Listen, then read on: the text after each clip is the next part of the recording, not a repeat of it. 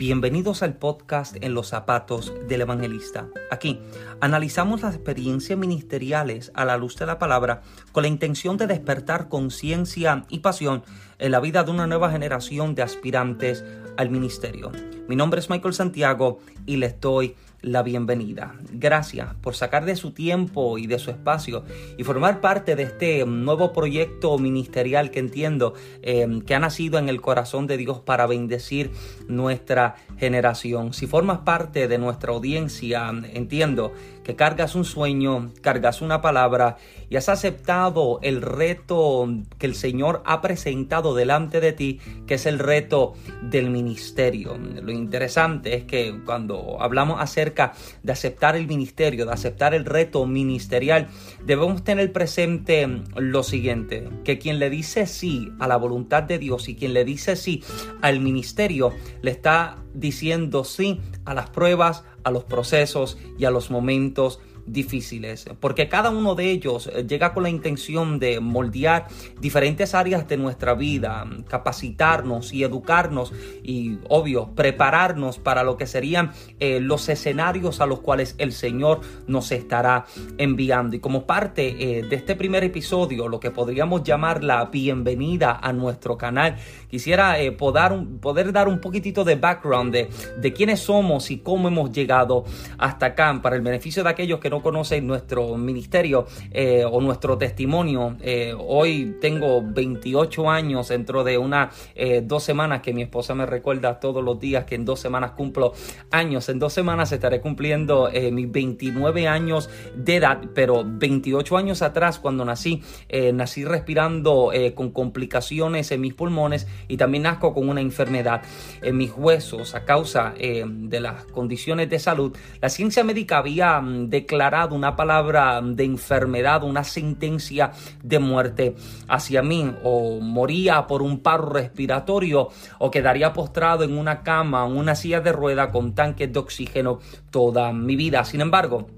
ha sido precisamente lo que Dios ha utilizado como la plataforma o como la herramienta de, formación eh, para lo que sería eh, el llamado al ministerio. Fue a la edad de 15 años que le entregué mi vida al Señor y a mis 17 años sentí em, el llamado fuerte de parte del Señor hacia el ministerio. Fue precisamente a mis 17 años de edad cuando entendí que el Señor em, no me había llamado para calentar una silla más. Entendía de que no había sido llamado para ser otro más del montón, sino que había algo específico para lo cual el Señor me estaba llamando, entendiendo que era específicamente al ministerio. Por lo que a mis 17 años me mudo con mi familia hacia el estado de Massachusetts y es entonces cuando eh, comienzo a dedicar literalmente todos mis días y todo el tiempo que tenía específicamente a la búsqueda del Señor. Eh, yo vengo de un background donde mi abuelo por parte de madre eh, fue pastor por un poco más de 50 años y él fue precisamente mi primer pastor y en mis principios, en mis inicios, una de las cosas que se nos enseñó fue precisamente la búsqueda del Señor, el aprender a invertir el tiempo que teníamos buscando el rostro del Señor porque entendíamos que podíamos cargar un ministerio, tener dones y talentos, pero desconectados de la fuente, apartados o desconectados del Señor, era imposible que pudiéramos eh, ser efectivos en la tarea para la cual eh, habíamos sido llamados, separados o encomendados. Y desde aquella temprana edad entendía de que el Señor me estaba llamando algo más por lo que Literalmente invertía todos mis días de temprano en la mañana, llegaba a mi casa a las horas de la madrugada, pero había pasado todo el día encerrado en el templo buscando el rostro del Señor o como me sucedió tiempo después, encerrado dentro de un armario buscando el rostro del Señor. En algún episodio siguiente hablaremos acerca eh, de las experiencias del armario, pero fue precisamente a mis 17 años donde eh, sintiendo este llamado fuerte de parte del Señor, literalmente comencé a invertir todo el tiempo en la búsqueda. Y ahí fue donde comencé a tener mis mayores experiencias y donde el Señor me comenzó a capacitar y comenzó entonces a enviarme, por lo que a mis 17 años comienzo a predicar, comienzo a anunciar a Jesucristo y Dios comienza a abrirme eh, puerta y espacio entre los ministros, entre los predicadores, Dios comienza a abrirme espacio y hueco y poco a poco comienzo eh, a darme a conocer en el ámbito ministerial. Dios comenzó abrir puertas hacia diferentes estados, hacia diferentes lugares y comencé entonces a, desenvolverme como predicador con tan solo 17 años de edad. Pero a mis 17 años em, el Señor comienza a trabajar otras áreas en mi vida que em, luego con bastante años em, de tiempo las desarrollo y las concreto. Eh, me refiero específicamente hacia lo que es eh, la publicación y la escritura de libros. Eh, a mis 14 años de edad recibo una palabra profética a través, a través de un profeta judío que me señala entre la multitud de gente que estaba reunida en aquel lugar y me comienza a hablar acerca de lo que sería el ministerio de qué era lo que Dios eh, me había entregado y hacia qué me estaba llamando. Y una de las cosas que el profeta, que el hombre de Dios veía, era precisamente la escritura de libros. En visión eh, me veía sentado en un escritorio firmando eh, diferentes libros. Y a mis 17 años esta palabra vuelve a hacer eco en mí, como que vuelve a despertar en mí y comienzo a trabajar con 17 años lo que para aquel entonces yo pensaba que sería mi primer libro. Yo me encontraba recuerdo que escribiendo em, solamente lo que era mi testimonio. De hecho, recuerdo que cuando comencé a escribir eh, a mis 17 años, eh, literalmente escribía en una de estas libretas, uno de estos eh, cuadernos, o como algunos conocerían, una mascota, que las páginas se giraban hacia arriba y ahí literalmente yo pasaba días, horas escribiendo lo que yo entendía que sería mi primer libro. Sucede que tan pronto lo comencé, eh, unas semanas, meses después, eh, caigo en cuenta de que no, no cuento con los recursos para publicar un libro no cuento con las conexiones, no tengo puertas, no tengo palas, no tengo alguien, algún amigo que me conecte con, un fulano o con un sutano, sino que eh, me detuve, sinceramente pues me paralicé porque pensaba que no, no tenía lo necesario para publicar, pero fue en el año 2018, 10 años después de aquel momento, ya aquellos 17 años, eh, sí, en el 2018 habían pasado ya 10 años y en ese entonces eh, recibo lo que es una visión clara, un, cuadro claro de qué era lo que Dios eh, quería, eh, qué era lo que Dios me estaba demandando, que Dios me pedía o que era lo que Dios esperaba que yo pudiera hacer. Y recuerdo aquella madrugada como, como si hubiese sucedido eh, e, e, esta misma noche en la que estoy acostado en mi cama, era la 1 y 30 de la madrugada cuando escucho la voz del Espíritu que me habla y me hace una pregunta. La pregunta que de hecho el Espíritu Santo me comenzó a preguntar era la siguiente. El Espíritu me pregunta y me dice, si tú miras 10 años atrás en tu historia y miras tu presente, ¿qué has hecho? ¿Qué has logrado? ¿Qué has alcanzado? Y mientras estoy acostado en la cama, comienzo a mirar 10 años atrás en mi historia y me veo literalmente sentado en una pequeña mesa que había en el apartamento en el que vivíamos, con la libreta en mi mano, mi bolígrafo en mano, escribiendo lo que en aquel entonces yo pensaba que sería mi primer libro, pero deteniéndome, paralizando el proyecto o el sueño por pensar que no contaba con los recursos ni con las conexiones. Y esa madrugada el Señor me comienza a hablar fuertemente y me comienza a ministrar acerca de lo que debería comenzar a escribir. Y la temática que el Señor me hablaba era una temática específica, era una audiencia específica a la que estaría hablando y, cada tema que desarrollaría serían diseñados eh, con la intención de enfocarse en diferentes áreas de lo que es la vida ministerial. Este primer libro, como usted ya puede conocer, eh, lleva el mismo título de este podcast, En los zapatos del evangelista, experiencias y anécdotas ministeriales. Aquella madrugada el Señor me comienza a hablar con detalle de qué era lo que yo debía hablar y a quién específicamente le estaría hablando. El detalle es el siguiente, que mientras me encontraba esa madrugada, corrí, me encerré en mi oficina y comencé a escribir, pero cuando comenzó este proceso de escritura, caigo en cuenta eh, de que, o sea, yo no tengo dinero para publicar un libro, caigo en cuenta de que publicar un libro es costoso, hay que invertir muchísimo dinero, hay que tener conexiones, hay que tener esto, hay que tener lo otro, y comienzo a caer en un tipo de crisis en la que eh, comienzo a revivir lo que a mis 17 años yo había vivido, el pensar de que no puedo publicar porque no cuento con los recursos necesarios para, para la publicación de un libro. Y en ese momento el Señor me habla y me hace entender que es Él el que me ha dado la visión y la palabra específica que el Señor me está dando es escribe y publica. Me encontraba, de hecho, debería ser eh, la salvedad y la aclaración eh, de que me encontraba literalmente con los gastos de boda. Nos encontrábamos, Gene y yo, Gene mi esposa, nos encontrábamos en aquel entonces corriendo con todos los gastos de boda. Eh, y por más que la gente le quiera mentir, amado, costear una boda sale costoso, se invierte muchísimo dinero. Entonces, cuando me doy cuenta de lo que estoy viviendo, le hago saber a Dios, obvio, como si Él no supiese, pero le estoy diciendo, Señor, no tengo dinero, no tengo recursos, pero también me encuentro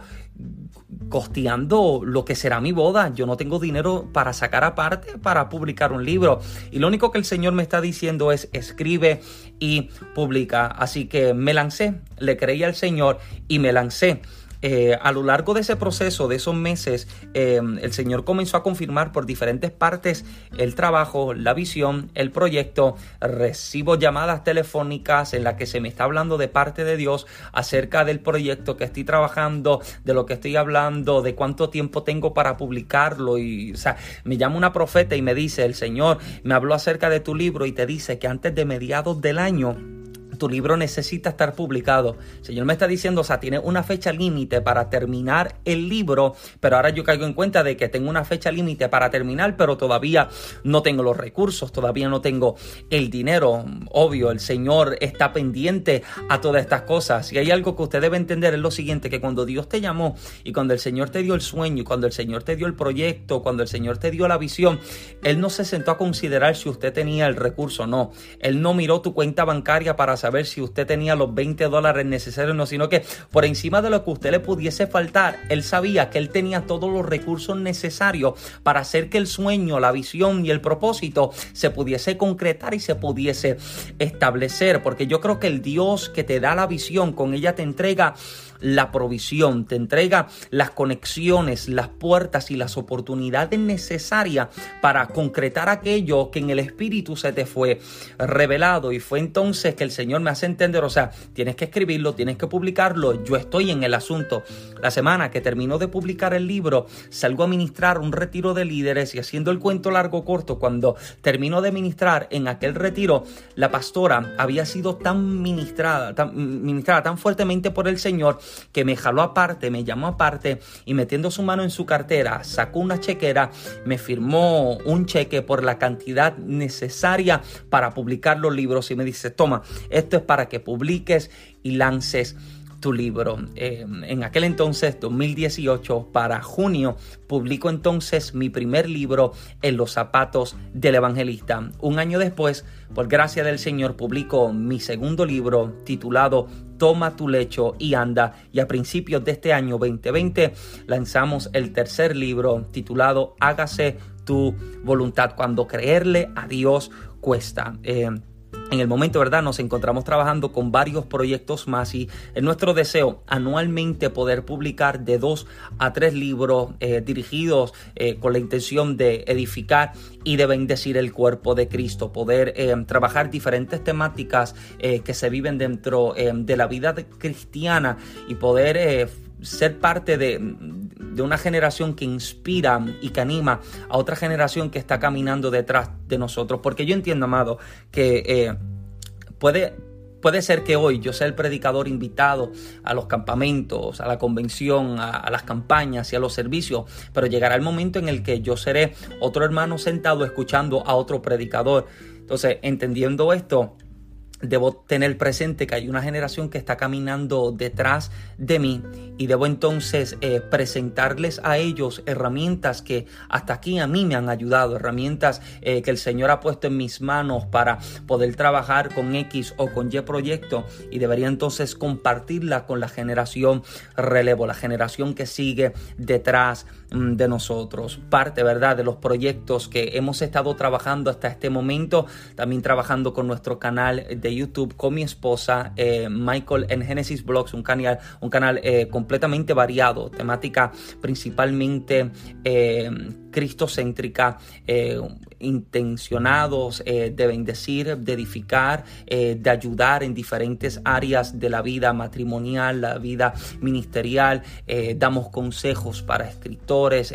presentamos herramientas de ayuda para una nueva generación. Ahora bien, ya que conocen un poco acerca de nuestra historia. Eh, la intención de este podcast es precisamente hacer lo que hacen unos segundos atrás comenté por adelantado, eh, entendiendo de que hay una generación que sigue detrás de nosotros. Eh, este podcast se presenta con la intención de presentar herramientas a una generación que sigue detrás de nosotros. Hay una generación que está creciendo, hay una generación que está escuchando la voz de Dios, está aceptando su llamado y es posible que desconozca eh, lo que se vive dentro del ministerio. Posiblemente muchos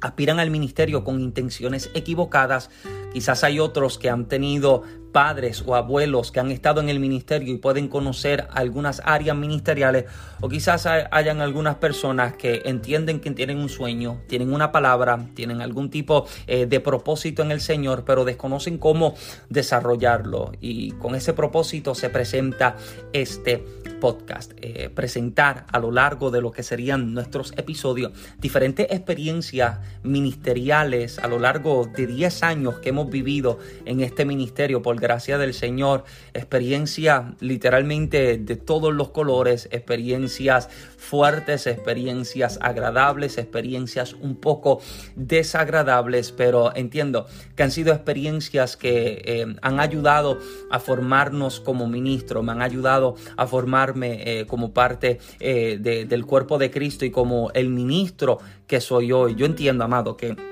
si no hubiera vivido lo que he vivido a lo largo de estos años y a lo largo de los años ministeriales, eh, entiendo que no estaría donde estaría hoy o quizás no tendría el conocimiento eh, o las destrezas o los proyectos, no los habría trabajado o comenzado si no hubiera vivido lo que, eh, lo que viví a lo largo del ministerio. Y qué bueno, ¿verdad? Que podamos sentarnos, podamos hablar un poco y que podamos compartir las experiencias reales, experiencias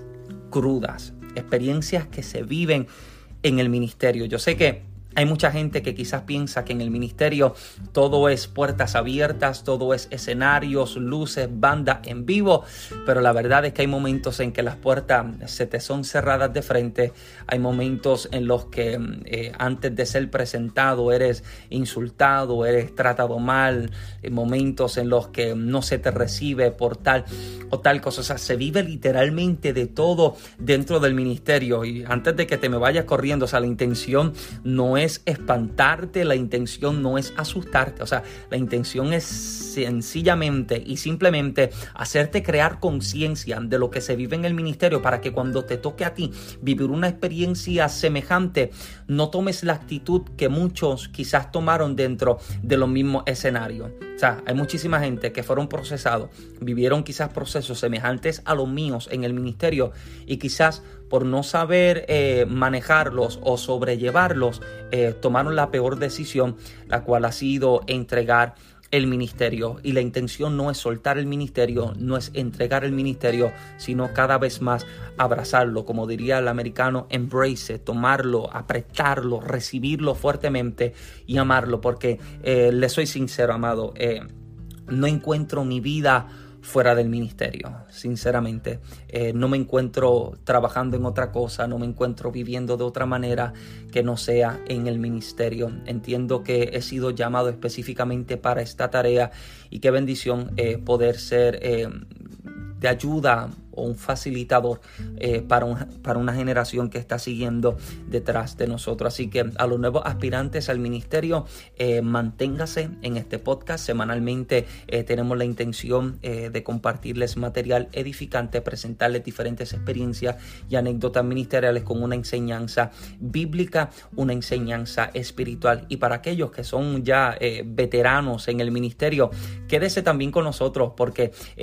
también puede recibir fortaleza dentro de nuestras lágrimas y de nuestros procesos. De hecho, eh, en los zapatos del evangelista, antes de ser un libro y antes de ser un podcast, eh, comenzó precisamente como un blog. Comenzó como un blog. En el 2016 em, lanzamos este primer proyecto, creo yo que fue el primer proyecto del ministerio, que era un blog. Em, lo estuvimos trabajando por un espacio de un poco más de un año y teníamos eh, cerca de 10.000 lectores de diferentes partes del mundo, eh, los Estados Unidos, Centro, Suramérica, el Caribe, desde Europa, desde Asia, eh, nos leían personas en diferentes partes del mundo que se conectaban y recibían, podían dedicar el tiempo para, para leer las experiencias ministeriales y aportar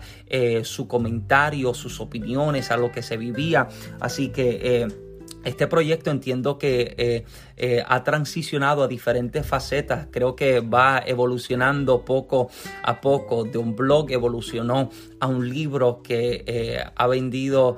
sobre mil y pico de copias en diferentes partes del mundo. no una cantidad wow, ¿verdad? En comparación con otros escritores, pero entiendo que ha bendecido la vida de muchísima gente en diferentes partes del mundo porque en el libro compartimos las experiencias que se viven en el ministerio eh, y ahora evolucionar a lo que sería un podcast. Eh, de hecho, debo tomar el tiempo para agradecer eh, a tres eh, personas. Eh, debería agradecer al evangelista José Luis Torre y al evangelista Juan Laracuente. Eh, han sido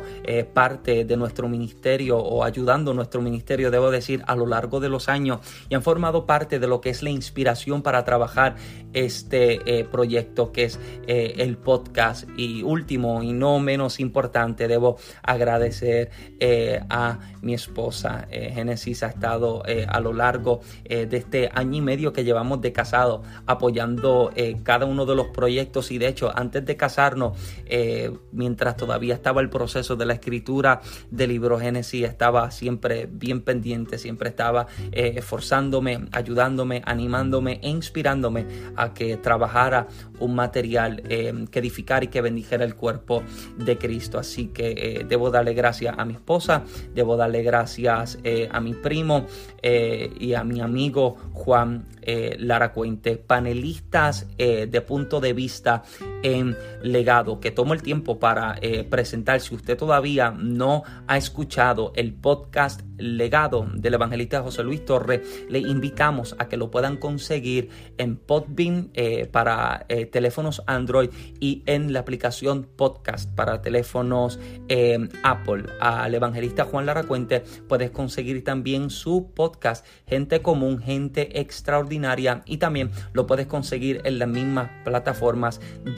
mencionadas. Así que nada, pendientes a lo que será este nuevo proyecto que sé que ha de bendecirte, ha de fortalecerte, ha de animarte y ha de apasionarte por este ministerio tan sagrado que se nos ha confiado. Te aseguro que si le has dicho sí a la voluntad de Dios y has aceptado el ministerio, te aseguro que el Señor ha de bendecirte literalmente en todas las áreas. No hay mejor recompensa que saber que Dios está de nuestro lado, que las almas se están salvando y que las vidas se están edificando. Gracias por sintonizarnos en los zapatos del evangelista. Será entonces hasta la próxima. Muchas bendiciones.